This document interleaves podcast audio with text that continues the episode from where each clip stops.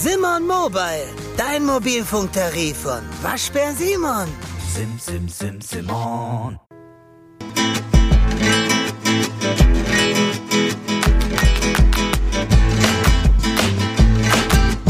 Tiki Taka, der La Liga Podcast mit Nils Kern von Real Total und Alex Troika von Barca Welt.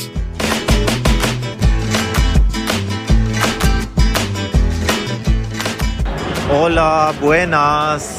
Bon dia aus dem Camp Nou. Ihr hört es.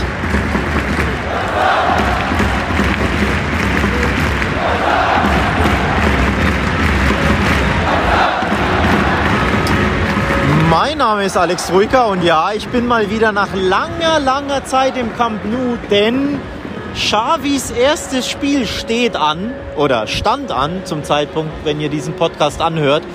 Da dachte ich mir, es wird mal wieder Zeit, vor Ort zu sein und mir mal anzugucken, was der FC Barcelona unter Neucoach Xavi, dem großen Hoffnungsträger des Barcelonismo, so zustande bekommt.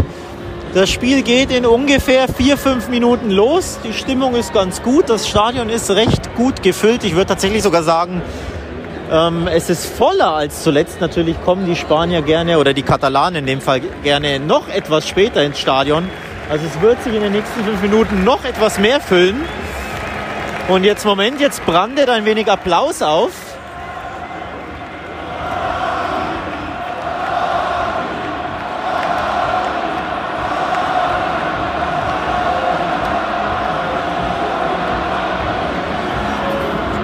Ja, ihr hört es. Auf Bestellung quasi skandiert das Camp Nou Xavis Namen.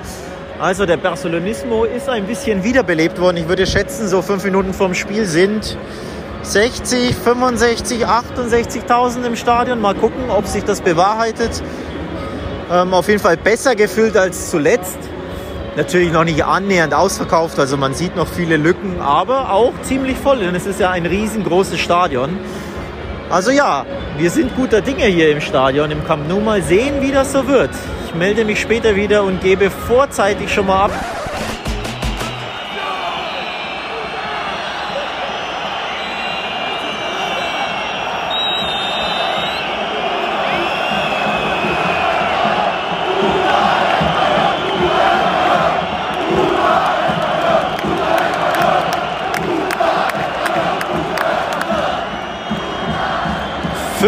Fünfzehn Minuten gespielt und die Barca-Anhänger sind nicht gerade happy mit dem Schiedsrichter.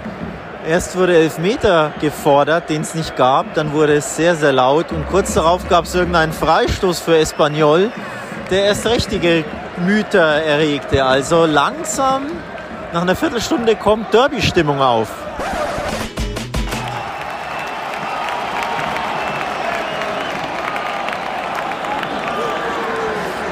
Ihr habt gerade live gehört, wie es Elfmeter für den FC Barcelona gibt in der 46. Minute. Memphis geht zu Boden. Tatsächlich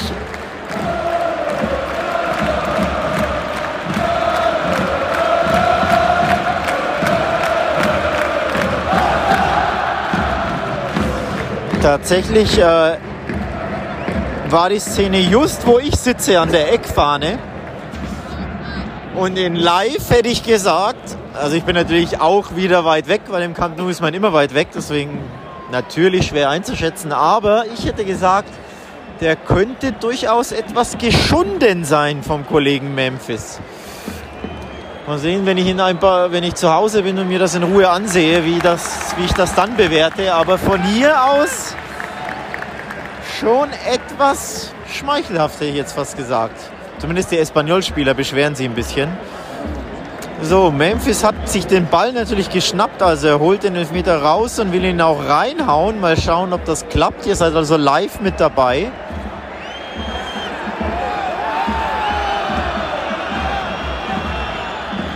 So, Memphis sich, legt sich die Kugel zurecht.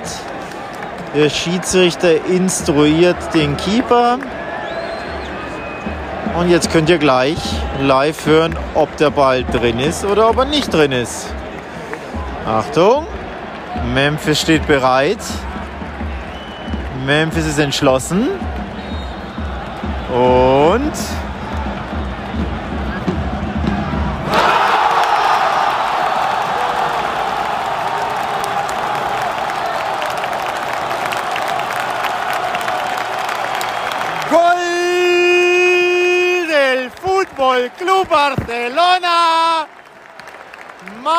Memphis. Goal.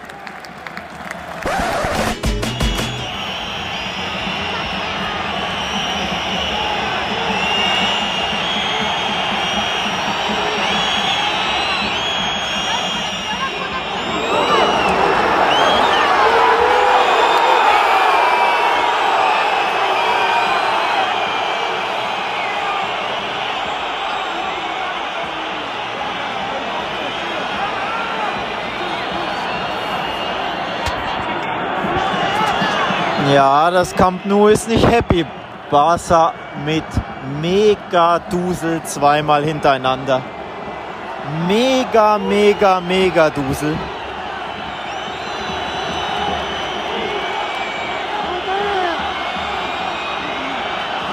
Es ist so laut, ich höre mein eigenes Wort nicht. Der Grund fürs Pfeifkonzert ist aber natürlich, dass ein Barca-Spieler in Nähe der Espanyol-Eckfahne auf dem Boden liegt. Und Espanyol hat den Ball nicht ins Ausgespielt und der Schiedsrichter hat das Spiel nicht unterbrochen. Und deswegen gab es ein ohrenbetäubendes, in den Ohren schmerzendes Pfeifkonzert. Und am Ende dieses Pfeifkonzerts war ein Kopfball ans Gebälk.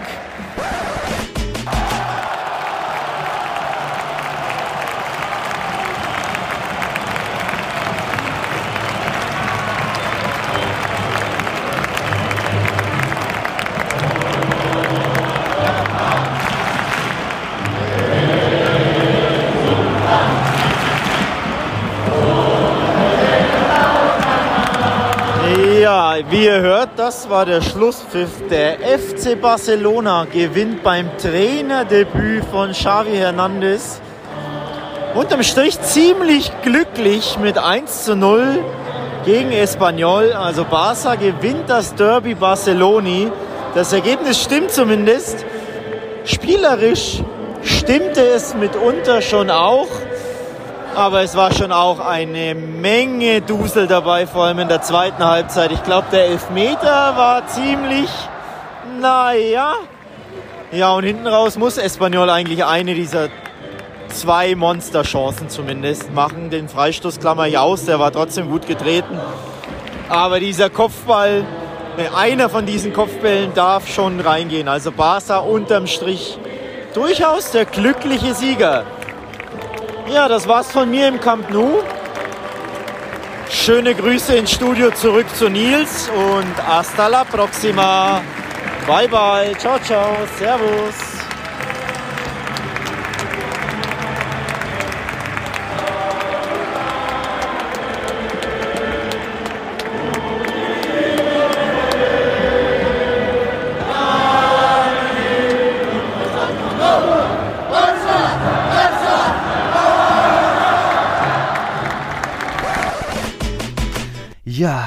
Da sind wir zurück im kalten, grauen, tristen Nürnberg im Studio. Zumindest bin ich hier. Ich glaube, Alex, der genießt immer noch das Leben in Barcelona, hat ja noch ein paar Spiele vor sich. Also, moin Alex, ich denke mal, dir geht's ganz gut. Nicht nur wegen der drei Punkte, auch wegen Barcelona hatte ich wieder. Servus. Hola, ¿qué tal aus Barcelona? Schöne Grüße. Ja, diesmal haben wir mal, haben wir mal getauscht. Ne? Diesmal bin mhm. ich mal unterwegs.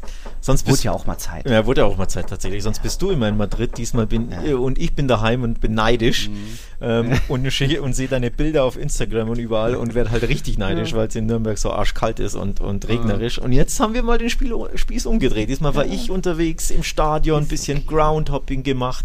Ich glaube, mhm. da mache ich dich neidisch mit.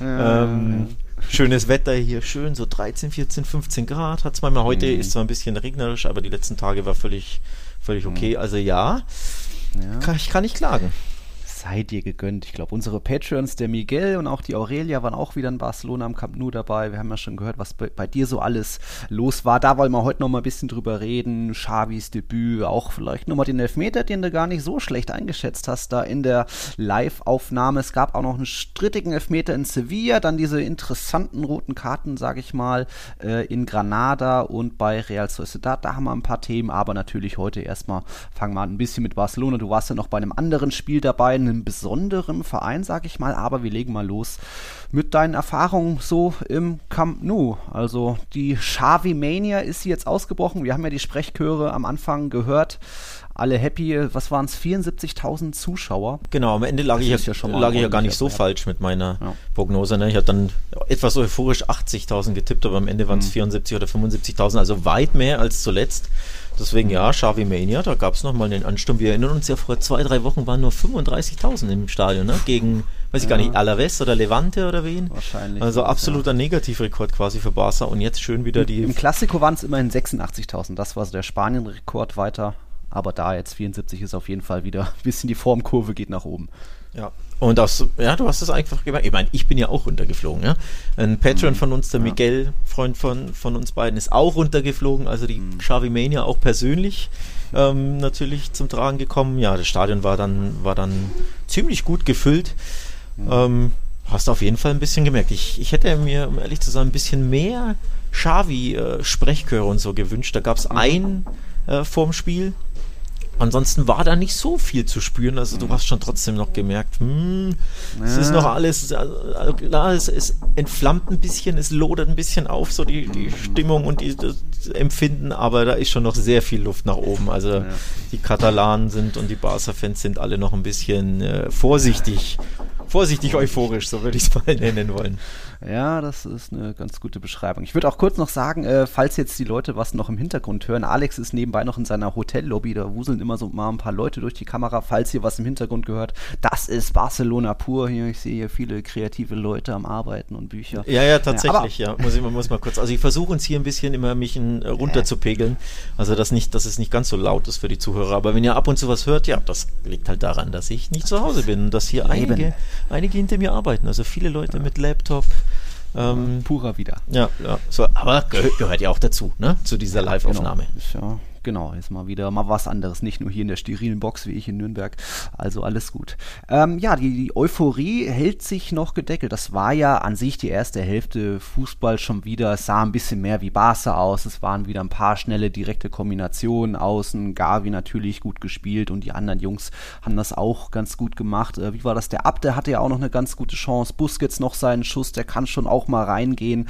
Also ich glaube, man, Xavi hat die Mannschaft erreicht und es funktioniert. Es sind da schon ein paar Elemente gleich, hat man vielleicht schon gesehen, aber am Ende natürlich, wie du auch gesagt hast, äh, viel Glück dabei gewesen, dass äh, Espanyol von diesen zwei Top-Chancen keine macht und dann auch noch der Freistoß da an den Pfosten geht. Äh, ich bin mal gespannt, ob das Glück, was Xavi jetzt hatte, ob sie das auch noch dann gegen Benfica haben. Also das hätte auch anders ausgehen können am Samstag. Ja, absolut. Und vor allem, ich habe es auch äh, unserem Patron Miguel gesagt, ich glaube, Xavi hatte zum Amtseintritt dieses Glück, dass Kuman nicht mehr hatte. Also mhm. unter Kuman hätten die dieses Spiel nicht gewonnen. Da wäre wär ja. dieser Kopfball rein oder diese oder, oder, einer von den beiden Kopfbällen, entweder der an Pfosten oder der andere. Ähm, also das waren das waren Monsterchancen. Da hatte Bas auch Dusel, auch natürlich beim Elfmeter kann man noch kurz ansprechen. Ja. Ähm, ich habe es ja natürlich dann, also im Stadion klar, nimmst du das so wahr und da bist du aber auch nicht sicher, weil du bist ja so unfassbar weit weg im Camp Nou. Das ist ja das ist ja krass. Ähm, deswegen habe ich es mir natürlich zu Hause nochmal, also am, am, Laptop in Ruhe nochmal angesehen und ja, sie hatten Glück. Beim Elfmeter hatten sie Glück, bei den Chancen hatten sie Glück. Sie haben wieder gewackelt. Du hast auch trotzdem gemerkt, der Start ins Spiel war gut, also die erste Halbzeit fand ich gut. Ähm, schön fluider Fußball, du hast gemerkt, was sich Xavi so vorstellt. Ähm, das sah schon ganz gut aus, aber hinten raus, Mannschaft nach wie vor, ne? weiter verunsichert, weiter dann ein bisschen mit der Angst bekommen, geschwommen, gezittert, weil ja. klar, diese Krisen, Wochen, Krisen, Monate kriegst du aus dem Kopf und aus einer Mannschaft jetzt nicht in drei, vier Tagen weg. Ähm, denn man darf ja nicht vergessen, so viel konnte er Xavi mit seiner neuen Mannschaft nicht trainieren, weil er die wichtigsten Spieler bei Länderspielen waren. Ne? Also mhm. mit Frankie de Jong hat er wahrscheinlich zwei, drei Trainingseinheiten abgehalten. Mhm. Von daher ja, unterm Strich glücklicher Sieg, nicht unbedingt verdient aufgrund der Riesenchancen von Espanyol, aber lebensnotwendig für dieses Barca da einfach mal auch mit Glück dieses 1-0 über die Zeit zu bringen und einfach mal zu gewinnen, um ein bisschen Selbstvertrauen aufzubauen. Genau. Darum, darum geht es ja auch, dass du nicht gleich 5-0 den Gegner abschießt. Äh, konnte ja keiner wirklich erwarten. Also einfach wieder irgendwie ein bisschen zurück Barca werden, in die, in die Spur kommen und dann vielleicht so Selbstvertrauen tanken für dieses fast schon Finale gegen Benfica am Dienstag. Ich würde noch kurz über den Elfmeter sagen. Ich stimme dir zu, das war schon sehr schmeichelhaft. Klar, Cabrera springt so von hinten rein, aber es ist einfach auch undankbar als Verteidiger. Du was soll er sonst machen? Ähm, irgendwie muss er ja noch versuchen ranzukommen und er berührt zuerst den Ball, Memphis stolpert dann drüber. Ähm, wir versuchen ja immer so von zehn Schiedsrichtern, ja, da geben eben so ein, zwei Schiedsrichter dann trotzdem, weil sie irgendwie denken, oh, kommt von hinten angesprungen und so. Ähm, ich, mir ist nur eingefallen, oder auf Twitter hat das auch jemand geschrieben, warum entscheidet, der, entscheidet sich der Schiedsrichter direkt, weil es gab ja einen Kontakt und deswegen ist es dann schwierig für den Videoschiedsrichter einzugreifen, weil Kontakt gab es, deswegen keine klare Fehlentscheidung. Warum wartet der Schiedsrichter nicht ab, die Situation? Das Spiel ist ja eh unterbrochen, Ball im Aus und äh, lässt dann wirklich sich die Szene nochmal am Videobildschirm anschauen, ob da der Kontakt ausgereicht hat. Aber so, wenn er schon sich entschieden hat, gepfiffen hat, dann kann der Videoschiedsrichter selbst das ja nicht zurück mehr nehmen, weil es ja keine klare Fehlentscheidung war, denn Kontakt war ja irgendwo noch da bei, bei den Füßen und Beinen von Memphis und Depay. Also warum warten die Schiedsrichter da das nicht ab? Das ist irgendwie ungeschickt, finde ich. Also für mich muss der Wader eingreifen und ihm sagen, das ist kein Elfmeter. Ich bin da ganz ehrlich. Also erst recht im Stadion hatte ich das, das Gefühl schon. Ähm, und nach Ansicht der Bilder, das ist einfach für mich kein Elfmeter. Ähm, da bin ich ganz ehrlich. Klare Fehlentscheidung. Ja, für mich ist das eine klare Fehlentscheidung. Ja, nach mhm. Ansicht der Bilder, wie gesagt. Ich mache dem Schiedsrichter nicht unbedingt einen Vorwurf, weil so wie er steht, glaube ich, sieht das schon elfmetrig aus. Also ich kann verstehen, dass er direkt pfeift. Ich saß halt quasi vom anderen Winkel, also ich saß ja äh, Eckfahne. Sprich, ich mhm. hatte so von oben den Blick drauf. Da dachte ich mir, boah, der Memphis hebt ab. Also mein Gefühl war live der will dieses Ding, der hebt ab, der merkt, da kommt ein Bein, da kommt ein Fuß, ausgestreckt, eine Grätsche, nehme ich mal danken gar nicht, schmeiß mich mal hin und versuche mein Glück. Es hat halt geklappt, weil der Schiedsrichter drauf reinfiel. Aber der größere Fehler oder der Hauptfehler ist vom VAR gemacht worden. Der muss ihm sagen, Alter, schau dir das mal an, lauf an den Monitor, für mich ist das kein Elfmeter, guck dir die Szene an und entscheide danach, ob dir das ausreicht oder nicht. Also, dass er nicht mal an den Monitor geht, ist hm. der Fehler und war muss ihn meiner Meinung nach darauf hinweisen. Für mich ist das keiner. Schau es dir nochmal an, ich würde ihn nicht ja. geben. Das würde ich vom War empfinden, äh, erwarten. Nochmal, für mich ist das kein Elfmeter. Da hatte Barca und hatte Memphis einfach wirklich Glück, dass ich bin da sogar fast schon bei Schwalbe, um ehrlich zu sein. Selbst wenn er minimal touchiert wird, aber nein, das ist kein Elfmeter. Okay, na gut, für, für mich war eben diese Hürde, es gab irgendwo einen Kontakt unten, wenn auch spät. Und deswegen ist das vielleicht dann nicht mehr zurücknehmbar oder keine klare Fehlentscheidung dann. Bla. Ja, äh, schwierig. Ich würde schon mal ein paar Fragen einwerfen. Wir hatten ja ein paar Fragen bekommen, ähm, auch schon teilweise für unsere Sonderfolge. Die haben wir dann aber nicht mehr geschafft. Du musstest, musstest ja dann äh, nach Barcelona, mehr oder weniger spontan. Das hat es ja auch jetzt nicht irgendwie vor vier Wochen schon geplant. Ja, tatsächlich, kann, kann man ja kurz erklären. Wir wollten eigentlich äh, Länderspielpause Donnerstag aufnehmen und ich habe dann mehr oder weniger wirklich sehr spontan. Ähm, dann kam ja Xavi und dann schaue ich auf den Kalender und oh, Xavi Debüt plus dann Champions League zu Hause, komm, nimmst du mit. War komplett spontan und dementsprechend musste ich dann Donnerstag einfach, ja, noch schnell was arbeiten, alles raushauen, um mir das Weekend frei zu blocken und dann packen eben. Deswegen konnten wir leider nicht mehr aufnehmen. Also meine Schuld leider.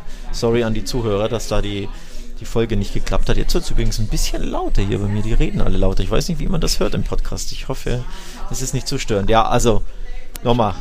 Die, der, der Barcelona-Trip kam ein bisschen dazwischen. Sorry dafür, aber ich glaube, da kann man mal kann man nachvollziehen. Ja, wir, wir, wir, holen, die Fragen sind ja nicht verloren, das holen wir nach. Bis Weihnachten wird es da schon noch irgendwas geben, auch wenn jetzt erstmal keine Länderspielpause ist und wieder ein paar englische Wochen. Aber es kriegen wir schon hin. Trotzdem gibt es da auch ein paar aktuelle Fragen, waren da dabei. Zum Beispiel haben Niklas und auch Florian Mitterer das Thema Ter Stegen angesprochen. Ist er für dich noch verzichtbar und ab welcher Summe würdest du sagen, oh, das, könnt, das Geld könnte Barca auch ganz gut gebrauchen? Florian hat sogar geschrieben, Wechsel würde ihm selbst auch vielleicht gut tun, dass er vielleicht auch ein anderes Team braucht dass er da jetzt auch nicht mehr so der absolut mitspielende Faktor ist, was, wo ich es mal vor zwei, drei Jahren war. Was meinst du zum Torhüter? Äh, Finde ich interessant, weil auf Twitter nehme ich das auch wahr. Ähm, also, dass so die internationalen Barca-Fans auch immer meinen, hier, der ist nicht mehr so gut und sollte man bei einem Angebot nicht, also hier angenommen, äh, Newcastle oder wer auch immer legt dann plötzlich den 50er, 60er, 70er auf den Tisch. Sollte man da nicht vielleicht? Ich finde das schon ja, bin da nicht ganz so der Meinung. Ich finde, also klar, er hat diesen Bock gemacht neulich vor der Länderspielpause, diesen, diesen schlimmen Fehler bei Celta, klar. Aber irgendwie überstrahlt mir das viel zu sehr, wie wichtig er trotzdem für dieses für diese Mannschaft ist. Wie viele Torhüter können denn das leisten, was er leisten kann mit Ball am Fuß? Ähm, diese Passsicherheit von hinten heraus, das wird jetzt, glaube ich, eh unter Xavi noch krasser werden genau, als unter genau. Kuman, weil Xavi sich ja da wirklich auch in Interviews gesagt hat, er, im Endeffekt sind das für ihn elf Feldspieler im Ballbesitz. Ja. Ne? So, also er wird Libero werden. Wie viele Spieler gibt es denn auf der Welt oder Torhüter, die das mitmachen können? Neuer, ja, den kriegst du nicht. Ja. Und dann hast du mit Testegen schon wahrscheinlich den zweitbesten, vielleicht sogar den allerbesten mit Ball am Fuß. Also das musst du mit reinrechnen. Ähm, es gäbe, glaube ich, Onana, äh, der Ajax-Torhüter, Ajax, der ist ja. ja. im Sommer ablösefrei. Und der war bei Barca in der Jugend.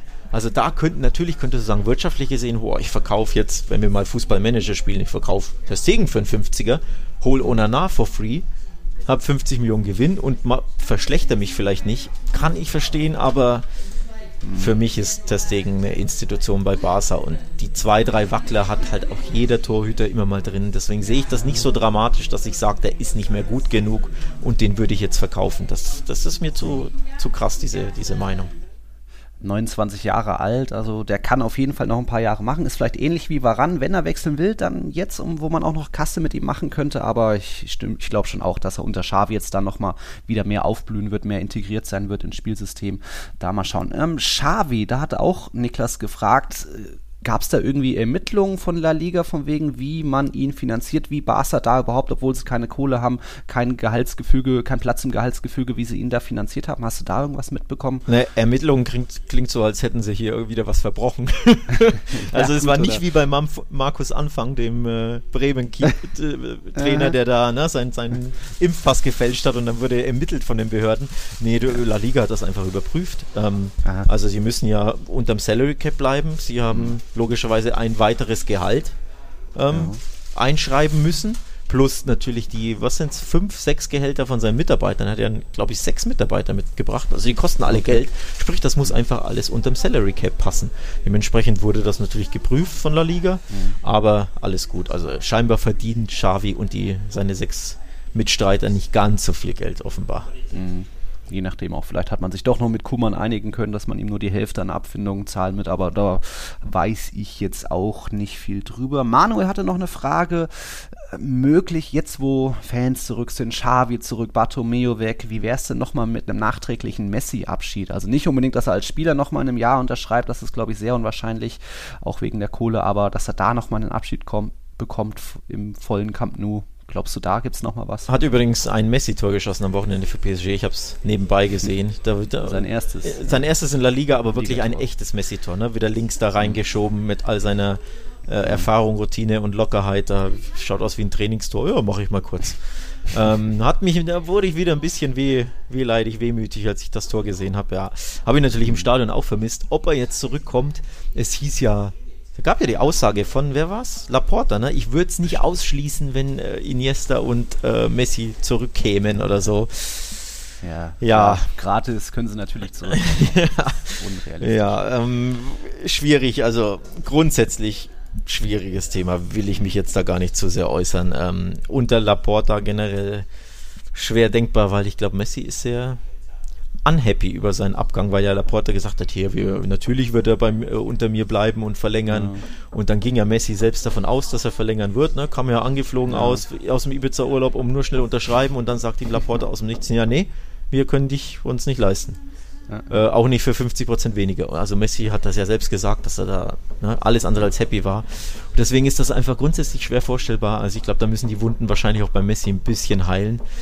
Aber jetzt lass das mal eine also mal weitergedacht, eine scheiß Saison werden bei PSG, wo sie vielleicht ja. die Champions League nicht gewinnen. Ja. Die Liga ist Messi eh ziemlich wurscht, glaube ich. Also lass es mal ne, keine gute Saison werden. Und vielleicht hat Barca schon so eine bessere Rückrunde unter Xavi, spielt schön Fußball, wird irgendwie Zweiter, Dritter oder whatever. Und das ist vielversprechend. Da könnte ich mir vorstellen, dass der Kollege auch ein bisschen wehmütig nach Barcelona guckt. Ne? Ja. Denn die Stadt ist schon schön, kann ich berichten. Also als ich hier so ein bisschen entlang geschlendert bin an, am Strand von Barceloneta, ja. dann dachte ich mir schon, ja, dem Messi könnte das hier schon auch gefallen. Mhm. Ja. Sonne und Vitamin D. Ja, wie hast du gesagt, Vitamin D ist in Deutschland, wofür steht das D? Für Depression so ein bisschen. Drei Grad Regen und Grau. ähm, ja, nee, also ich muss sagen, ich kann schon ja. mir vorstellen, dass Messi auch nicht ganz so happy ist bei sich und äh, in Paris und die Liga ist ihm wurscht und er ist ja im ja. Endeffekt nur für die Champions League dort, hat er selbst zugegeben. So, jetzt lasst ihn mal, mal irgendwie ja, auf. Ne? Weil eben PSG natürlich auch das, die Gehaltswünsche erfüllen kann und so. Also das kommt schon auch noch immer dazu.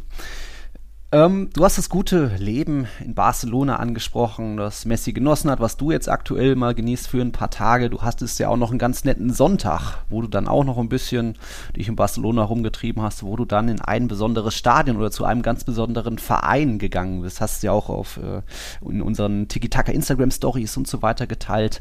Magst du da mal berichten, wo du da warst? Ja, vor allem. war ja nur ein Viertligist. War ja nur ein Viertligist. Vor allem äh, war das auf meiner Agenda schon ziemlich weit oben. Ich erinnere mich, ein Patron von uns hat uns auch angeschrieben, dass Christian. er diesen, der Christian war ne? Dass er äh, Fan oder Anhänger oder Sympathisant ja. dieses Vereins ist. Die Rede ist von CE Europa, also auf Deutsch ausgesprochen, Europa, aber dann wahrscheinlich Spanisch. Äh, Gründungsverein der Primera Division mit dem FC Barcelona und mit Espanyol unter anderem. Also die mhm. drei großen Vereine der Stadt Barcelona. Nur mit 19, 1928 war die erste La Liga. Ähm, mittlerweile natürlich dümpeln sie seit vielen, vielen Jahren, Jahrzehnten in den Niederungen mhm. ähm, des spanischen Fußballs rum. Aktuell eben vierte Liga. Und die haben am Sonntag gespielt. Zufällig, ich chill hier so rum, denke mir, oh, ich könnte ja mal auf ein Spiel gehen mal wieder. Wir mögen das ja beide, ne? Schön ein bisschen unteren, unterklassigen Fußball mal mitnehmen. Wo ist ein Spiel? Und am Sonntag mal ein bisschen äh, ja, Amateursport, hätte ich jetzt fast schon gesagt, wobei es ist ja professioneller Fußball, ja, ja. aber ne, du weißt, was ich meine. Ja. Und dann sehe ich so zufällig, Europa spielt. Und tatsächlich bin ich zwei U-Bahn-Stationen weg von ihrem Stadion. Oh. Dann dachte ich mir, oh, da springe ich schnell hin und bin zur Halbzeitpause hin zu ihrem Spiel. Ziemlich geil, mega geiles Stadion, abgeranzt, abgerockt. Gibt nur eine richtige. Du redest jetzt vom Camp Nou, oder? Äh, auch das ist abgeranzt und abgerockt. Ja, wahrscheinlich ähnlich alt, die Stadien. Ja. Ähm, ja, also richtig, richtig cooles Erlebnis. Leider hat das Ergebnis nicht gestimmt. Es ging 0-0 aus. Also mhm. Europa ja. gegen äh, Prat, glaube ich, haben sie gespielt. Ähm, katalanisches Derby, denn die sind ja dann in dieser Unter Unterkategorie katalanische Division da in der vierten Liga. Ähm, in der Regionalsparte da, ja, leider 0-0, aber trotzdem Erlebnis war geil. Also lauter Hipster und lauter, ja, typisch ja. Barcelona-mäßige linksalternative Typen mit Bärten und Ne? Und Aha. hier Sportzigaretten und die Bierchen um 12 Uhr gingen ja. rum. Und es war ein geiles Erlebnis, muss ich echt sagen. Nach dem Spiel bin ich auf dem Rasen. Ist ein Kunstrasen oh. übrigens. Ähm, Ach, bisschen, ja. bisschen mit Kids. Dann haben die ganzen Kinder haben dann ähm, Fußball gespielt auf die Tore. Also ich habe ein Tor im Stadion Im von New Europa geschossen. Ja, natürlich. Ja, nach dem Spiel habe ich mal den Ball reingeschossen. Ne? Kann ja auch ja. nicht jeder von sich behaupten. Ja, ähm, ja ein bisschen gekickt nach dem Spiel, wie gesagt. Und dann, und das ist auch cool, direkt die Jugendmannschaften spielen alle in diesem Stadion. Sprich, um 12 Uhr war ah. Viertligaduell, um 15 Uhr war die, was ist das? Juvenils C, also C-Jugend, glaube ich, müsste das gewesen sein, hat dann gespielt. Das, ja. Um 17 Uhr kam dann irgendwie weiß ich nicht, irgendwie eine U9 oder so. Also die spielen mhm. alle auf diesem Kunstrasen in diesem Stadion. Diese, die ganzen, die Frauenmannschaften, die Jugendmannschaften, eine nach der anderen. Richtig geil. Cool. Sprich, ich habe mir dann ja dieses C-Jugendspiel auch noch angeschaut, da ging es dann schön ab. Das war ein 3-0-Sieg für Europa. Mhm. Und also generell kann ich wirklich jeden empfehlen, wenn er mal in Barcelona ist, guckt, wann diese Mannschaft spielt und geht einfach ins Snow Sardinia, glaube ich, heißt das Stadion. Mhm. Einfach mal, um das wahrzunehmen. Es ist wirklich eine andere Welt, schön fernab von der Glitzer-Glamour-Welt des FC Barcelona, mhm. wo alles toll und schön und groß ist, also außer im Stadion, aber die Preise und so. Einfach mal ein bisschen, ja, eine Alternativwelt erleben. Schön. Hat mir sehr, sehr gut gefallen, muss ich echt sagen. War wirklich, war wirklich geil. Ja da geht das Groundhopper-Herz doch auch bei mir auf. Dazu noch nettes Wetter gehabt und Bierchen getrunken. Ja, ja, schön bei, bei 15 Grad in, in, in, der Sonne. Und wie gesagt, Stimmung war auch geil. Ich weiß nicht, wie viele Zuschauer waren. Ich glaube, 3000 gehen nur rein. Wahrscheinlich waren so 1,5, 1,8. Mhm. Die haben richtig Stimmung gemacht. Also Stimmung war teilweise von den Ultras, von den da so 150, die haben teilweise Stimmung gemacht wie im Camp Nou. Ja? Es war wirklich geil. Obwohl es 0-0 war, ich glaube, ich habe keine drei Torschossen gesehen ja? in der zweiten Halbzeit, aber es war trotzdem ein cooles, witziges Stadionerlebnis. Ähm, man, zur Halbzeit konntest du sogar for free ins Stadion. Ähm, ja. Ach so, war, auch noch. Ja, also oh. war wirklich, war wirklich witzig, cool. Ähm, hat mir sehr, sehr gut gefallen.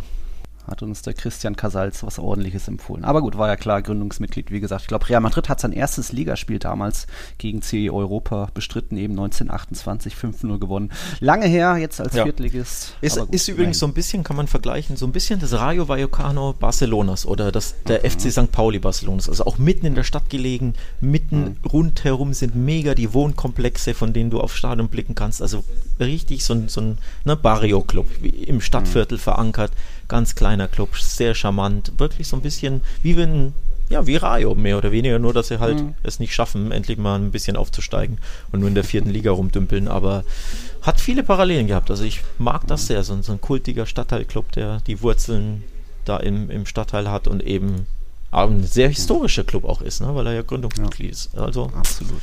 Probiert das mal aus bei eurem nächsten Barcelona-Trip. Äh, ja, und äh, Espanyol will ich auch noch unbedingt. Also es gibt auf jeden Fall noch ein paar Stadien, die ich auch in Barcelona noch vor mir habe. Mal schauen. Ähm, haben wir noch was zu Barca? Sonst wäre der erste Block dann, glaube ich, vorbei. Äh, Champions League Voraussicht machen wir hinten raus, oder was? Vorausblick? Ja, können wir am Ende so gesammelt okay. machen. Gut. Genau. Dann Gut. machen wir kurz einen Break und dann geht's weiter mit den anderen Titelanwärtern. Bis gleich. Es gibt einen neuen Tabellenführer in La Liga, in Anführungszeichen. Endlich steht Real Madrid oben auf Platz 1, trotz einem Spiel weniger gegen Real Sociedad. Die Basken haben gepatzt, die Königlichen zuvor aber in Granada gewonnen mit 4 zu 1, wie schon vor einem halben Jahr auch in Granada.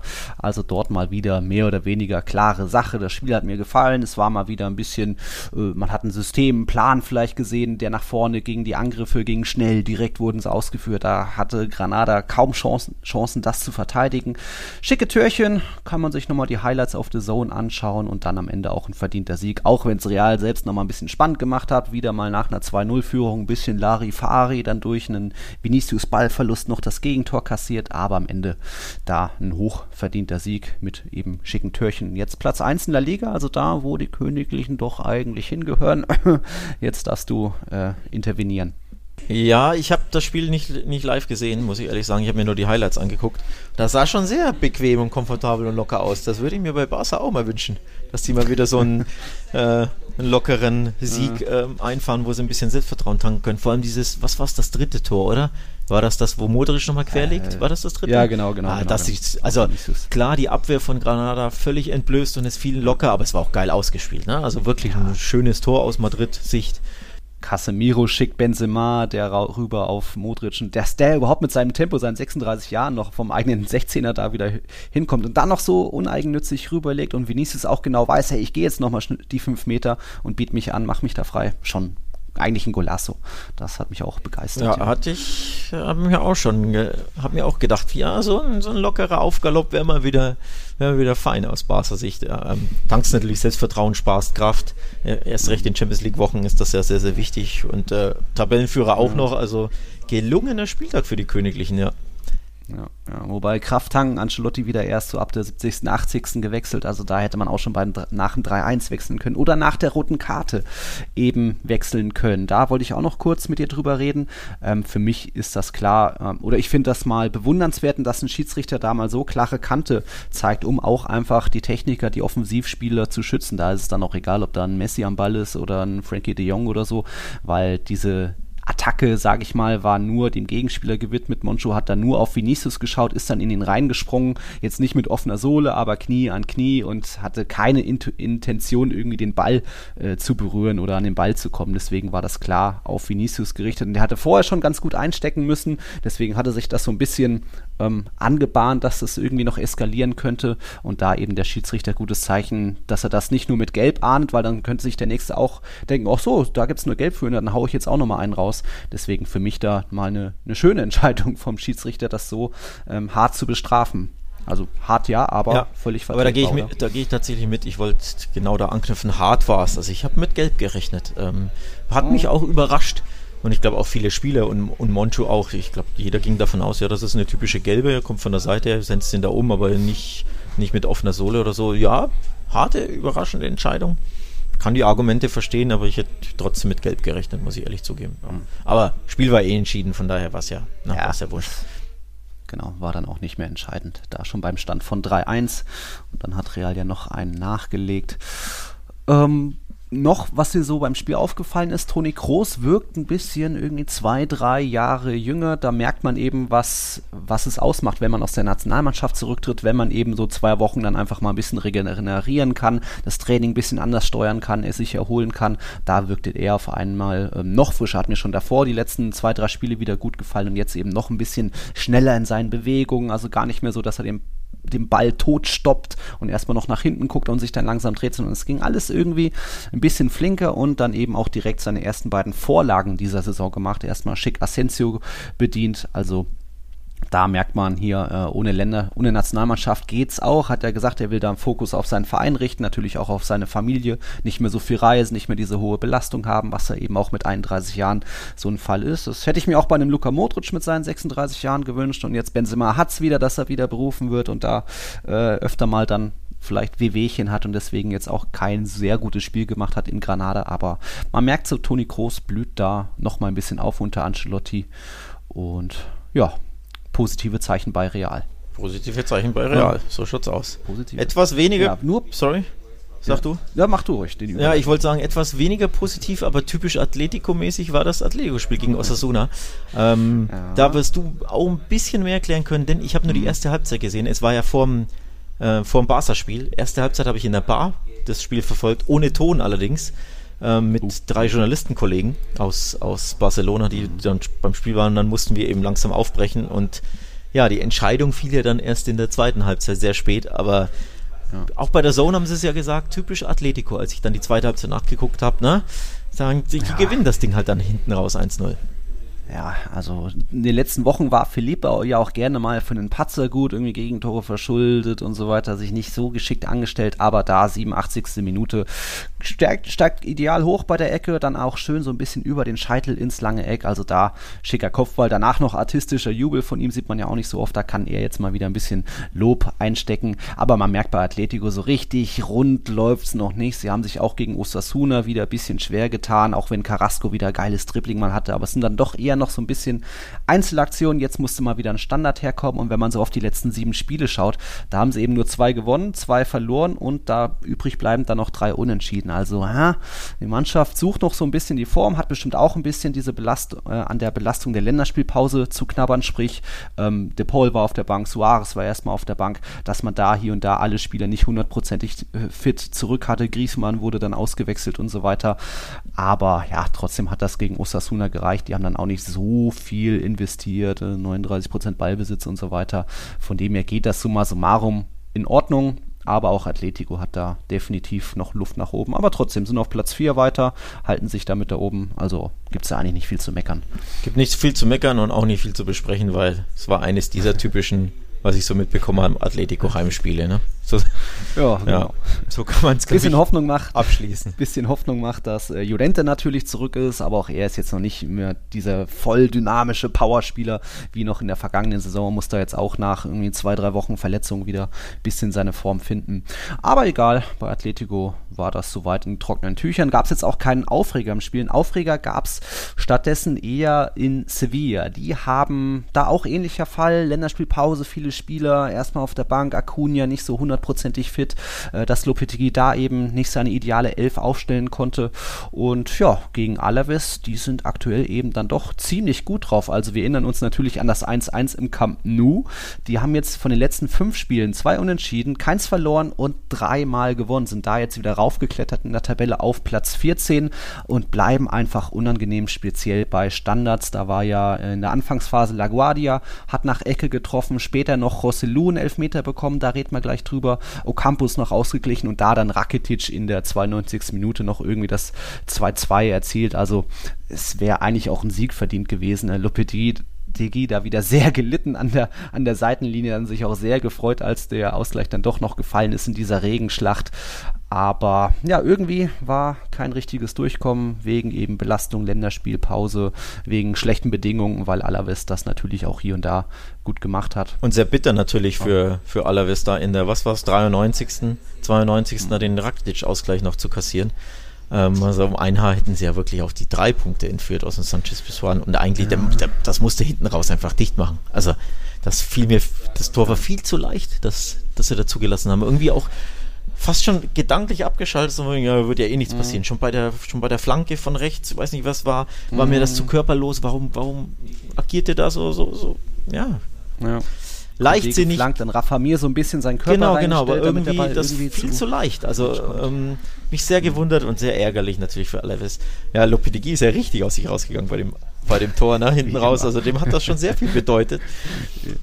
Hoffentlich hat er sich keine Erkältung geholt hier Ja, mit ja, durchnässten ja. blauen Pullover da. ähm, ja, aber auch für Alaves. Oder na, war es jetzt glücklich, dass sie dann wieder in Führung gegangen sind? Da reden wir jetzt eben über diesen Handelfmeter. Bei einem Freistoß hat ja, ja so Ocampos ein bisschen sein Gesicht schützen wollen und da irgendwie eine Faust vor seinem Gesicht gemacht. Die Faust war aber eher dann ein bisschen seitlich und da ist der Ball dann eben rangegangen. Äh, schwierig zu entscheiden ist. hört Elfmeter.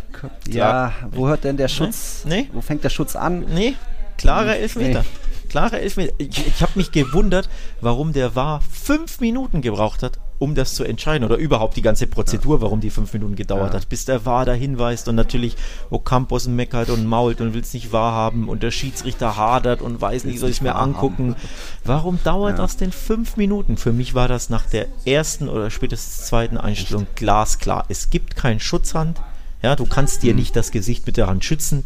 Das Ja. gibt's nicht. Es war ja auch nicht mehr vor dem Gesicht, sondern es war ja wirklich ne, so einen halben Meter weit weg. Er fährt den Arm aus, aktiv, zieht ihn nach oben, blockt den Ball damit in der Mauer. Das ist ein ganz klarer Handelfmeter, ohne Wenn und Aber für mich. Da gibt's nichts zu diskutieren. Ja, gut. Ähm, deswegen richtige war eher Entscheidung. So seitlich vom Gesicht, jetzt kein halber, halber Meter, aber ja, gibt keine Für mich, Schusshand, hast wie gesagt, richtige Entscheidung. Warum Mhm. das fünf Minuten dauert, weiß ich nicht. Immerhin stand am Ende die richtige Entscheidung. Also da muss man ja dran trotzdem loben, denn Mhm. beim Memphis Elfmeter bei Barca stand die richtige Entscheidung nicht fest und da war hielt sich raus. Also hier hat das immerhin angemerkt und äh, ne, auch wenn es gedauert hat, sie kamen zum richtigen Call. Summa summarum stimmte das, aber es würde schneller gehen. Aber nichtsdestotrotz für mich eine klare Sache. Ja, okay. Und Rosselu da auch weiter in ganz guter Form. Hat jetzt auch schon seine fünf Tore gemacht in dieser Saisonschau. Ist da absolut ein lebenswichtiger Faktor für Alaves und auch einer der Gründe, warum es jetzt da aus der Abstiegszone rauf auf Platz 14 ging, auch wenn das jetzt nur drei Punkte Vorsprung Kann man bei dem Elfmeter übrigens von einem Torwartfehler sprechen? Ich glaube halt schon, ne? Den kann der Bono halten. Ja. Also klar, der Rasen Ja. komplett durch Nacht, durch, durchnässt und dadurch fleucht er, flutscht er ihm unterm Körper durch, aber das ist eigentlich ein Torwartfehler, ne? Den, den Ja, Elfmeter er muss hat ihn eigentlich schon. den muss der haben, ne? Also schon Dusel für Rosselu. Dusel auch, ja. Und dann rutscht er da noch durch, so bitter, aber gut. Ja, Rosselu hat es gefreut und das war dann auch die siebte Minute der Nachspielzeit der ersten Hälfte. Also ja, war schon auch kurios, das so zu sehen. Egal. Am Ende ähm, entführt eben Alaves einen Punkt auf von der Regenschlacht in Sevilla. Hat man das auch soweit. Und dann gab es eben noch die, na gut, mehr oder weniger Überraschung am Sonntagabend. Du hast ja auf Real Sociedad Sieg getippt gegen Valencia. Ich habe mir aber schon gedacht, so, ah, gegen Bordalas, die werden wieder unangenehm sein. Ich hatte ich Ähm, hatte erst unentschieden. Ich hatte erst, Aha. also ich tendierte zu unentschieden. Man muss dazu erzählen, ich habe den, du hast mich natürlich mal wieder genervt am Freitag mit Alex Tipps, ja, und ich Ja, und ich war literally fast schon aus der Tür raus. Also ich habe den nur noch eine E-Mail senden müssen, wollte schon Koffer gepackt, wollte zum Flughafen. Scheiße, der Kern wieder mit seinem Tipps und habe das wirklich in vier Sekunden runtergetippt. Und bei dem Spiel habe ich aber etwas überlegt und so, eigentlich ist das ein 1-1. Ja, komm, scheiß drauf, zack, und ab und los zum Flughafen in die U-Bahn. Ja, im Nachhinein, ne? Oh, Ärgert man sich. ärgert man sich. 50-50 Call, aber für mich also völlig nachvollziehbar, wenn man da unentschieden tippt, aber ja. Ja, und das war auch so das gerechte Ergebnis. Also auch da 9 zu 8 Abschlüsse. Ähm, da waren hier und da ein paar kleine Chancen, aber keiner hat so, hat so richtig verdient gehabt. Natürlich Real Sociedad mehr Ballbesitz gehabt und so weiter, mehr Spielanteile. Aber es zeigt sich mal wieder, das haben wir ja auch schon öfter mal thematisiert. Real Sociedad sind jetzt ein Meisterschaftskandidat. Einerseits sagt man immer, nee, die haben viele Verletzte, viele junge Spieler, die werden noch einbrechen und eben haben sie auch so ein bisschen eine Topspielschwäche. Wenn man jetzt so ein bisschen auf die großen sechs Teams der Liga ähm, blickt, also neben Barca, Real und Atletico auch noch Sevilla, Bilbao und Valencia, da haben sie in dieser Saison war das jetzt das äh, fünfte Aufeinandertreffen sie haben da erst vier Punkte geholt. Also wir erinnern uns natürlich auch an die 2-4-Niederlage im Camp Nou, danach gab es dann eben noch vier Unentschieden. Ja, Unentschieden sind gut, aber du musst eben auch mal einen schlagen und ich habe sogar noch von letzter Saison zusammengerechnet, da waren es von den 30 möglichen Punkten gegen eben Real und Athletic und Barca und so weiter. Was schätzt du von den 30 möglichen Punkten? Wie viele haben sie geholt? Boah, von 30 möglichen in, in Topspielen. Ja, gegen Bilbao, Sevilla, Atletico, Dann Valencia. sage ich mal 8. Oh, ja, es waren sieben. Stark. Also immerhin. Da ein Sieg auch nur gegen Bilbao, einmal 1-0, ansonsten nur ein paar Unentschieden und eben auch öfter mal verloren. Und auch gegen Villarreal Betis, wenn wir jetzt noch weiter schauen, war, war es ähnlich. Also da hat einfach Real Sociedad noch ein bisschen diese Topspielschwäche, weswegen wir da sagen, hm, die werden sich nicht so lange oben auf Platz 1 halten. Vielleicht reicht es für die Champions League, das hängt ja auch immer drau- davon ab, äh, was macht Barca noch und Sevilla und so weiter. Aber ja, da sind sie jetzt mal vom Thron gestürzt, wie auch in der vergangenen Hinrunde. Da waren sie auch fünf, sechs Spieltage oben auf der Eins und dann irgendwann passiert es halt, dass du überholt wirst. Und das ging so in Ordnung. Da war dann doch. Es war dann doch zu wenig gegen Valencia, auch wenn Oyarzabal zurück ist. Und im Endeffekt hat man auch gemerkt, die Jungen irgendwann kriegen sie Nervenflattern und vielleicht irgendwo rasten sie auch mal aus oder ähm, da brennen die Nerven dann mal durch. So wie in, geschehen in der 76. Minute. Äh, Aritz Elustondo wird von hinten geschubst, ja, von was? Von Valenz, vom Valencia-Spieler, liegt am Boden und tritt dann einfach nochmal so nach mit beiden Füßen so zurück, schaut auf was. Also ja, da kann er sich ja auch nicht beschweren über die rote Karte. Nee, oder? das war dämlich. Ähm, also es war mal wieder, ja, naja klar, du kannst ja nicht raus. Schöne Zusammenfassung, Ähm, ja, dämlich. Natürlich, es war auch sehr wenig. Er trifft ihn ja nicht mal und natürlich was äh, spekuliert dann auch drauf und äh, wie das in Spanien so ist. Du willst provozieren, Ja, damit du dann eine rote Karte dann- ziehst. Das gibt es ja bei jeder Mannschaft immer. Also es war sehr wenig, er trifft ihn nicht richtig, aber du darfst halt nicht mit beiden, ähm, beiden Beinen so austreten wie so, ein- wie so ein Pferd fast schon, nur dass er halt am Boden lag. Mhm. Ähm, also die Intention ist klar, das ist auch in, in Deutschland ist das immer rot. Ich bin da natürlich kein Fan von da, wenn man ihn nicht mal trifft und es war auch nicht so ein richtiger Kick, aber es war halt so ein nach oben, ey, verpiss dich, du, ne, so, Mhm. Ja, genau, geh weg genau, von genau. mir, du nervst mich, zack. äh, Ja. Darfst dir halt nicht erlauben als Spieler, ne? Da darfst dich nicht beschweren, dass es rot ist, auch wenn es wenig war. Oder vielleicht, es gibt Schiedsrichter, die vielleicht ein Auge zudrücken oder so, die sagen, ja, das gehört dazu, ein bisschen Ruppigkeit, aber das darfst du dir halt nicht erlauben als Spieler. Ja, genau. Das ist so diese kleine Cleverness, die eben immer gegen den, die abgezockteren Mannschaften Gegner fehlt, wie eben diese großen sechs Namen. Da ist Valencia, auch wenn die selbst ja auch eine junge Mannschaft haben, wie La Real ebenso. Aber da haben sie mit Bordalas bestimmt eher, sind sie ein bisschen, äh, ja, das eingetrichtert, dass sie mal in diesen kleinen, dreckigen Szenen, wie sie da das so handhaben haben. Also da kleiner, kleiner Vorteil für Valencia. Ja, also neuer Tabellenführer, Real Madrid. Mal gucken, ob das so bleibt. Es ist ja nur ein Punkt Vorsprung auf Real Sociedad. Und bei den Königlichen kommen jetzt die großen Wochen. Zweimal gegen Athletik, es kommt das Derby. Äh, Sevilla kommt ja auch noch das nächste Heimspiel. Also äh, ist jetzt nicht in Stein gemeißelt, dass sie da oben bleiben. Je nachdem wieder auch mal, wie sich Bale und Hazard noch anstellen, ob die noch mal fit werden wollen oder so, egal. Was hast du noch zu La Liga? Was ist dir noch Äh, aufgefallen? mir ist das 4-0 von Retafe aufgefallen, weil das Oh, ist ja, ja. ein richtiger Befreiungsschlag. Drei Kopfballtore. Ähm, Richtig gute Kopfbälle auch, also schön wuchtige Dinge und vor allem 4-0 von Retafe, da muss man ja fast schon zumindest ganz kurz drüber sprechen, dann, dass die überhaupt Tore schießen, kommt ja nicht so häufig vor und dann gleich vier auf einmal. Also da kann man wirklich sagen, der Knoten ist offenbar geplatzt. Ich glaube, es war sogar der zweite Sieg in Folge von Retafe, wenn ich mich Ja. nicht täusche.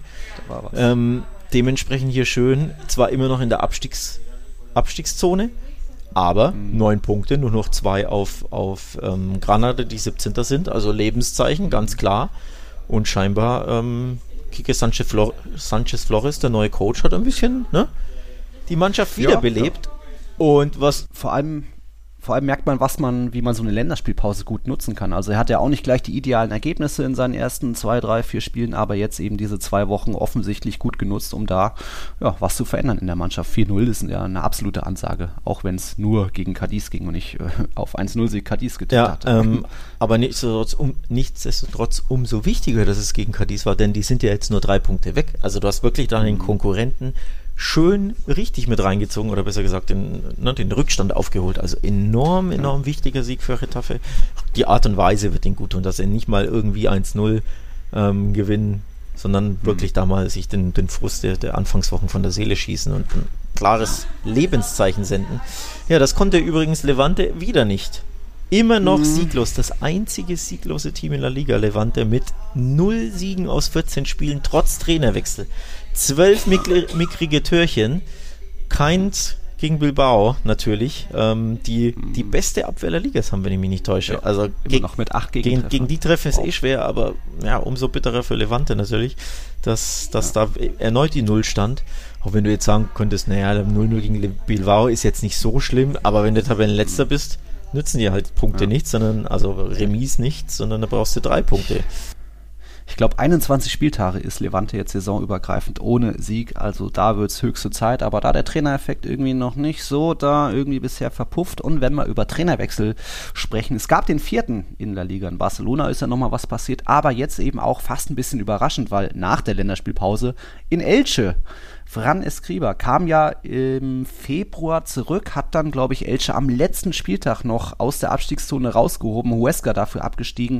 Und jetzt gab es dieses natürlich auch verdiente 3-0-Niederlage gegen Betis, auch wenn die mal wieder eine rote Karte gesehen haben. Aber ja, dann auf einmal irgendwie Chaos nach dem Spiel. Äh, Fran Escriba auf der Pressekonferenz selbst gesagt, von wegen, ja, äh, mich hat der Präsident oder der, was ist das, Eigentümer, ähm, Christian Bra Bragarnik heißt der, äh, vorhin angerufen, dass ich entlassen wurde. Und da gab es dann noch ein paar Nachtreten von Fran Escriba, von wegen, man kann einen Club kaufen, aber nicht die Zuga Zuneigung der Leute. Sie haben nicht bedacht, was ich alles für diesen Club geleistet habe. Äh, unter anderem eben vom Abstieg bewahrt, aber eben auch schon eine erfolgreiche Zeit 2012 bis 2015 gehabt, seine ersten Amtszeit. Und ja, jetzt muss Fran Escriba nach, nach neun Monaten schon wieder gehen.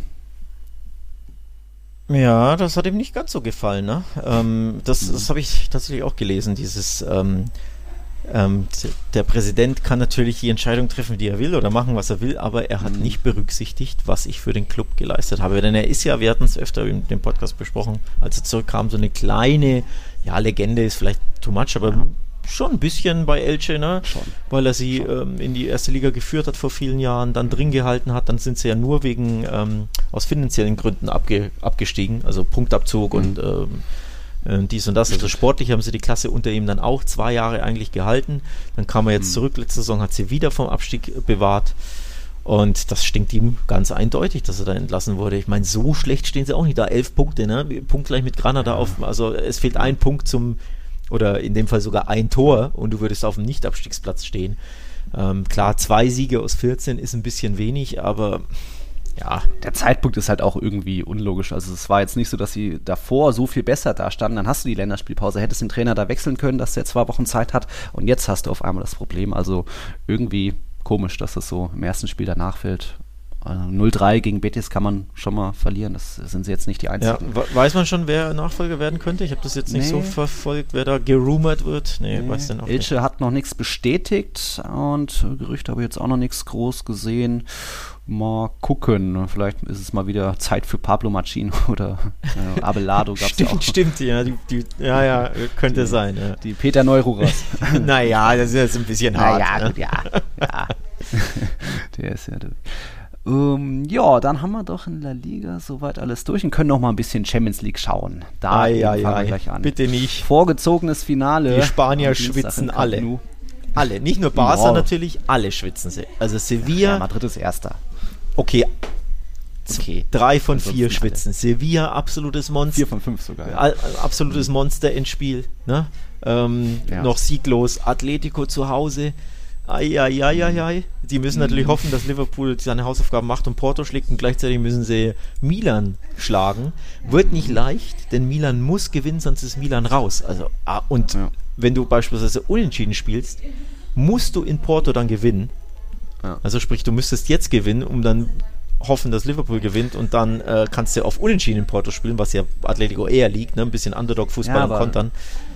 Kannst ja auch keinen Liverpool-Sieg einkalkulieren gegen Porto, weil die sind längst durch. Vielleicht wird er jetzt ein bisschen geschont und äh, Porto extra motiviert. Ja, da ist schon würzig. Das ist würzig, ist das ein schönes Wort. Das ist richtig würzig, die Gruppe.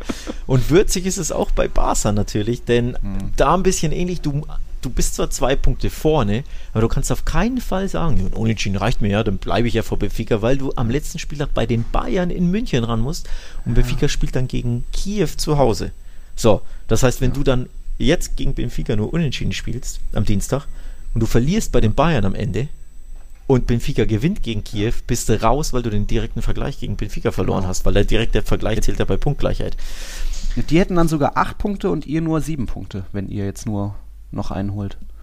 Also dann wäre Ach so, wäre es so, dann habe ich vielleicht hab ich mich verrechnet dann. Aber ich, ich wollte nur sagen, also jetzt so unentschieden, wenn du dann Nee, ich, aber es ist sogar ein Unentschieden bei Bayern, darauf wollte ich hinaus. Dass, wenn du jetzt, so, wenn ja. du zweimal unentschieden spielst und Benfica Ja. spielt jetzt unentschieden und gewinnt dann gegen Kiew, ist Benfica weiter, weil direkter Vergleich. Das heißt, Barca, obwohl sie vorne in der Tabelle stehen, müssen Ja. gewinnen gegen Benfica und gleichzeitig Benfica sagt sich ja auch, ja, wir spielen ja nicht auf Unentschieden, sondern die, die wollen ja auch gewinnen, die sind ja zwei Punkte hinten. Also Ja. wirklich würzig mal wieder. Es wird würzig im Camp Nou. Da, da muss man ja fast schon drauf hoffen, dass dieses Impfchaos beim FC Bayern noch wirklich explodiert und wirklich irgendwie Spieler streiken, wenn da jetzt Gehalt gestrichen wird und noch mehr in Quarantäne, dass wirklich das, das letzte Gruppenspiel dann irgendwie Barca da leichtes Spiel hat. Aber huh, ja, äh, ich ich glaube schon, dass das, wie gesagt, dieses Glück, was Xavi jetzt am Samstag hatte, dass sie das da am Dienstag vielleicht nicht hatten, dass das wirklich nur 1-1 oder so ausgeht. Und das ist jetzt nicht optimal. also vor wir allem- müssen eigentlich auf Sieg Ja, gehen. vor allem ähm, hofft Barca wahrscheinlich darauf, dass Kiew jetzt gewinnt gegen die Bayern, weil dann hat Kiew selbst noch alles in der Hand, wenn sie gegen Benfica gewinnen. Also wenn Kiew zweimal gewinnt, können die ja, Ja, auch noch. aber- Naja, aber du, was du ja nicht willst, ist, Ja. dass Kiew ausgeschieden ist und dann nach Benfica reist, wenn du jetzt selber nicht gewinnst gegen Benfica vorausgesetzt. Ne? Wenn du gewinnst, also das einfachste Rechnung ist, wenn Barca gewinnt, sind sie durch. Was ja schon eine Hausnummer wäre, nachdem sie 0-3 und 0-3 in diese äh, Gruppenphase starten, ne, gegen Benfica und Bayern und dann am 5. schon qualifiziert wärst, wäre ja schon krass, hätte ich nie mit gerechnet. Wenn du gewinnst. Aber wenn du nicht gewinnst, dann wird es wirklich kitzlig. Ähm, Weil in München, oh wei, oh wei, oh wei. Wobei, kleiner Vorteil, in Bayern geht es ja richtig ab Corona-mäßig. Da wurden schön wieder Ja, genau. neue scharfe Gesetze erlassen. Nur keine Auswärtsfans und nur 25.000 Auslastung, glaube ich, ne? Wie war's? Oder 25 Prozent des Stadions, irgendwie sowas. 25 Ja, Prozent. also auch das hilft wahrscheinlich den Barca ein bisschen, dass da nicht ausverkauftes Haus ist. Aber ja, ich will da nicht dran denken müssen, dass du sagst, wir müssen jetzt am letzten Spieltag in München gewinnen, um Gottes Willen. Ja. Das wird. Ich, ich habe noch kurz was anderes, wo du gerade das Thema Auswärtsfans angesprochen hast. Die sind jetzt in La Liga seit diesem Wochenende wieder erlaubt. 100 Prozent gibt es ja theoretisch schon lange, nur eben noch ohne die richtigen Gästeblöcke, Gästetickets. Das ist jetzt anders gewesen. Ich hatte auch in Granada einen Kumpel, den Leo aus Hamburg, der hat 120 Euro für so ein Auswärtsticket gezahlt. Das ist ja leider fast schon normal bei so Topspielen, egal ob Klassiko oder sowas. Das wollte ich nur noch kurz einwerfen, damit ihr gehört habt, ach, Gästefans wieder erlaubt. Ja, zurück bei Barca. Hm. Was tippst du denn? Ich sag 1-1. Boah, ich, ich würde mich nicht wundern. Also ich muss dazu sagen, du bist natürlich immer unter dem Einfluss des letzten Spiels, das du live gesehen hast und vor allem diese letzten zehn Minuten waren ja fast schon katastrophal. Ne? Da muss ja, muss ja Espanyol treffen. Wie sehr der Barca, neue Verletzte. ja, wie sehr Barca da gewackelt hat, ist bedenklich. Wenn du dann einen Schritt weiter gehst und dir denkst, wenn der Gegner nicht Espanyol ist, oh, all due respect, ne? Der hat trotzdem Ja, eine ja. gute Mannschaft, aber die Qualität haben sie ja noch nicht da. Wenn, wenn du so gegen Benfica auftrittst, Benfica trifft da halt, weil die einfach mehr Qualität haben. So, deswegen, das macht mir natürlich Sorge, ne? wie du da. Und die müssen halt auch noch mehr. Jetzt ist Genau. war das nur ein Spieltag. Ge so, ja, aber genau. So. Das ist ja ein Finale. Richtig, richtig, genau das ist es. Also die, Mann, die haben mehr Qualität, du hast eh 0-3 verloren, du hast den direkten Vergleich verloren. Also der, ach, das wird, wenn du wieder so wackelig auftrittst. Also die Abwehr hat mir einfach ein bisschen Sorgen gemacht in der Schlussphase. Mhm. Und vorne, was willst du da mehr machen mit deinen 17-Jährigen? Also jetzt haben ja wirklich lauter Mhm. Youngster vorne gespielt. Gavi, der ein zentraler Mittelfeldspieler ist, hat auf dem Flügel begonnen. Der ist 17 Jahre alt. Und auf dem anderen Flügel hatte Ilias sein, oder Ilias sein, ähm, sein Debüt, Mhm. Debüt. und der Xavi auch 17 Jahre alt. Du hast einfach mit zwei 17-Jährigen im Sturm gespielt. Und dann Memphis natürlich. Also das allein macht mir Sorgen. Kein Ansu Fati, kein Dembele, ähm, außer Wunderheilung, aber glaube ich jetzt nicht dran, dadurch, dass es ja schon am Dienstag ist. Äh, Pedri fällt weiter aus, ne? Ja. Ähm, boah, also du hast auch die Firepower, die Erfahrung nicht in der Mannschaft, die Qualität nicht. Auch wenn die Youngster natürlich vielversprechend sind. Ab, der hat mir gut gefallen nach der Einwechslung. Auch ein ne, recht schneller Rechtsaußen, schön trickreich und so. Also klar, Talente sind's, aber für ein absolutes Endspiel, das du auf lauter 17- und 18-Jährige setzen musst, boah, da wird mir ein bisschen Angst und Bange, ja. Also Tipp.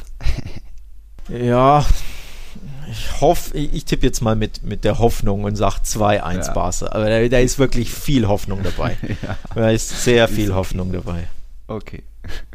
Gut, dann ähm, spannend ist es auch in Gruppe F. Dort ja Villarreal und Man United punktgleich, jeweils sieben Punkte. Jetzt United natürlich äh, Trainer entlassen. Äh, was geht da für Villarreal? Spielen ja zu Hause gegen United.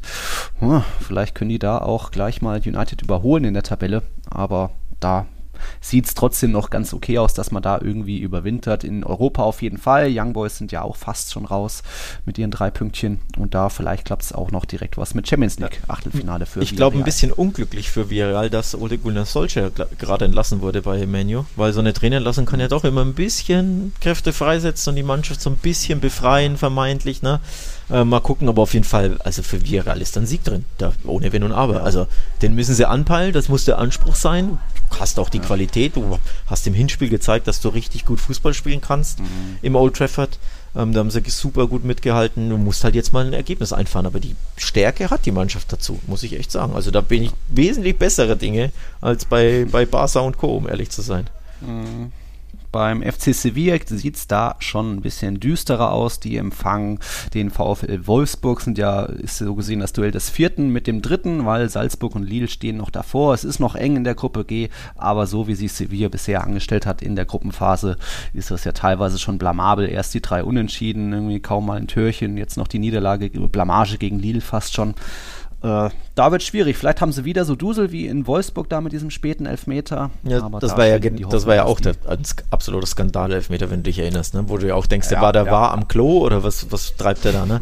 Ja, also Sevilla muss, also wirklich muss, muss, muss, muss, mhm. ohne Wenn und Aber. Da darf es keine Ausreden geben. Du musst dieses Heimspiel einfach gewinnen. Punkt. Und ich sage, das schaffen sie auch. Ich glaube, ja. das wird dreckig, das wird eklig, es wird wieder viel Tohuabo geben und es wird eng aber irgendwie so ein ja. 2-1 oder 1-0 für Sevilla, sage ich voraus. Ähm, auch da natürlich ja. ein bisschen die Hoffnung mit, die kleine spanische Brille tippt da mit, gebe ich auch ehrlich zu, aber ey, nach fünf Spielen, wenn der FC Sevilla nach, auch nach fünf Spielen noch keinen Sieg hat, das wäre ja wirklich blamabel. Also, ja. ne? deswegen Sieg Sevilla, sage ich jetzt mal. Ja, aber auch da ein bisschen, die müssen auch schon ein bisschen vielleicht Kräfte einteilen für den Sonntag. Da kommt es zum Topspiel mit Real Madrid. Also da mal gucken, ob da gleich schon Acuna voll durchspielen wird und äh, Rakitic, wie, wie hält seine Luft. Also das macht schon auch spannend. Oder ob Lopetegui dann eben eher den Spieltag gegen Real Madrid da aus der Hand gibt, das Heimspiel in, in Madrid. Also das wird spannend. Ansonsten eben Real Madrid natürlich bei Sheriff Tiraspol, logisch. Äh, das gibt ein 5-0, ich, ich wollte sagen, jetzt gesagt habe. halt bitte nicht wieder 5 bis 8-0. Ja? Das, das, geht wieder nach hinten los. Nee. ja, offensichtlich. Nee, es ist natürlich absolute Mission Wiedergutmachung. Sie können den Gegner nicht nochmal so unterschätzen, auch wenn das Hinspiel an einem normalen Tag äh, gewinnst du das 4-1 und äh, auch da sagt man dann, naja, okay, ähm, es sind ja fast alle dabei, außer Hazard natürlich und außer äh, Bale, hier kam gerade der Kader, ja, Hazard reicht es noch nicht, weil Werde reicht es auch noch nicht, sehe ich gerade. Ansonsten alle mit dabei, natürlich Benzema und Vinicius werden das schon irgendwie regeln und notfalls eben Groß mit seiner neuen Energie wird das schon auch irgendwie regeln. Also ich bin guter Dinge, sagt er, das gibt dann eben 3-1, aber wer weiß, unangenehmer Platz, vielleicht ist schlechtes Wetter und wenn der Gegner irgendwie maximal motiviert ist, die sind ja auch fast sicher schon äh, in der Europa League, können auch noch gut auf Platz 2 oder sogar Platz 1 gehen, wenn sie da wieder irgendwie gewinnen, Sheriff. Aber im Normalfall gewinnt das Real Madrid und fertig. Ja, schließe ich mich an. Ja. Im Normalfall. Alright. Ein schnödes 2-0 und fertig, ja. Schnödes fertig, genau. Heute Abend ist noch ein Ligaspiel. Wir haben noch Rayo Vallecano gegen Mallorca. Das riecht natürlich wieder nach Heimsieg für Rayo nach äh, weiterem Festspielen zu Hause. Ich habe da 2-1 getippt. Jetzt weiß ich gar nicht mehr, wie es bei dir war, aber ich glaube, da tippt doch jeder irgendwie auf Rayo. Ich glaube, ich habe glaub, ich hab unentschieden, wenn ich mich nicht täusche. Aber ich habe das halt okay. nochmal in vier Sekunden zwischen Tür und Angel abgegeben. Aber ich ändere jetzt auch nicht mehr. Das ist mir jetzt auch wurscht. Nee, nee, das ist durch. Äh, da geht es für mich noch um den äh, Spieltagssieg, weil der Robin ist noch mit 20 Punkten, hat er zwei mehr als ich. Vielleicht kann ich den noch überholen, aber vielleicht hat der auch. Nee, tatsächlich, Alex hat 1-1 getippt. Okay. Ja, schauen wir mal, ne? Mallorca ist ja jetzt auch nicht so schlecht in die Saison gestartet. Haben auch ein bisschen wieder was wieder gut zu machen. Ja, also Robin bisher noch Spieltagssieger. Vielleicht hole ich ihn noch ein. Ansonsten führen natürlich weiter der Jonas und der 87er. Peter ist gestürzt von Platz 1 auf jetzt Platz 3. Uhu. Vielleicht Vielleicht geht da ja noch was heute. Ansonsten sind wir, glaube ich, durch mit unserer neuen Folge. Ich muss, glaube ich, nochmal den Manuel begrüßen. Der ist ein neuer Patreon. Barca-Fan hat ja auch Frage gestellt gleich. Herzlich willkommen. Ja, und ansonsten wünsche ich dir noch eine gute Zeit in Barcelona. Danke dir. Kurzer Hinweis, ähm, weil du Patreon angesprochen hast. Tiki-Taka, äh, sorry, Patreon patreon.com slash Podcast in einem Wort. Da könnt ihr uns supporten, könnt ihr uns unterstützen, gibt verschiedene Tiers. Du hast noch ein paar Tassen übrig, ne? Weiß gar nicht, ob da, mm. wer noch eine Tasse will, Patreon werden, da bekommt ihr eine. Ansonsten hoffe ich, ähm, ja, dass das klappt am Dienstag bei meinem FC Barcelona. Ähm, ich schaue mir, glaube ich, sogar Dienstag Youth League an. Um 16 Uhr spielt Barca in der, Ah, in der nice. Youth Champions League. Da gucke ich vorbei. Ähm, übrigens auch witzig, ganz kurze Anekdote hinten raus, bei C Europa war, glaube ich, auch ein Barca-Scout. Ähm, auf jeden Fall war einer komplett in Barca-Montur. Ähm, Ah. das, ich bin mir sicher, dass das nicht irgendein Fan war, sondern dass das ein Scout war. Und da waren auch wirklich talentierte Jungs dabei. Also ich habe ja hier, wie gesagt, die U, keine Ahnung was, 15 oder 14, 13 angeschaut. Ähm, da war schon ein paar talentierte Kicker dabei. Also muss man schon sagen, das war schon ein interessantes Niveau. Ähm, ja, also ich scoute selber am Dienstag, Nachmittag, die Jugend. Ja. Und am Abend schauen wir mal, was Barca so hinbekommt. Und dann werde ich zittrig auf der Tribüne sitzen. Ja, ja, ja. Okay, dann schauen wir mal. Naja, auf jeden Fall noch viel Spaß in Barcelona und euch, liebe Zuhörer, Zuhörerinnen, auch noch eine gute Zeit, gute Woche, schöne Champions League Woche und wir hören uns dann nächsten Montag wieder nach dem Topspiel zwischen Real Madrid und Sevilla. Nehmen wir dann am 29. wieder auf. Bis dahin bist du aber wieder zurück in. in Ja, bis dahin bin ich zurück, ja. Nicht, dass du, nicht, dass du hier Sonnenbrand noch mehr holst. Ja, ja, gut, es gefällt mir jetzt schon gut. Also hier so ein bisschen Strand und schönes Wett schöneres Wetter und so ist schon angenehm, aber irgendwann muss, ruft die Pflicht natürlich klar.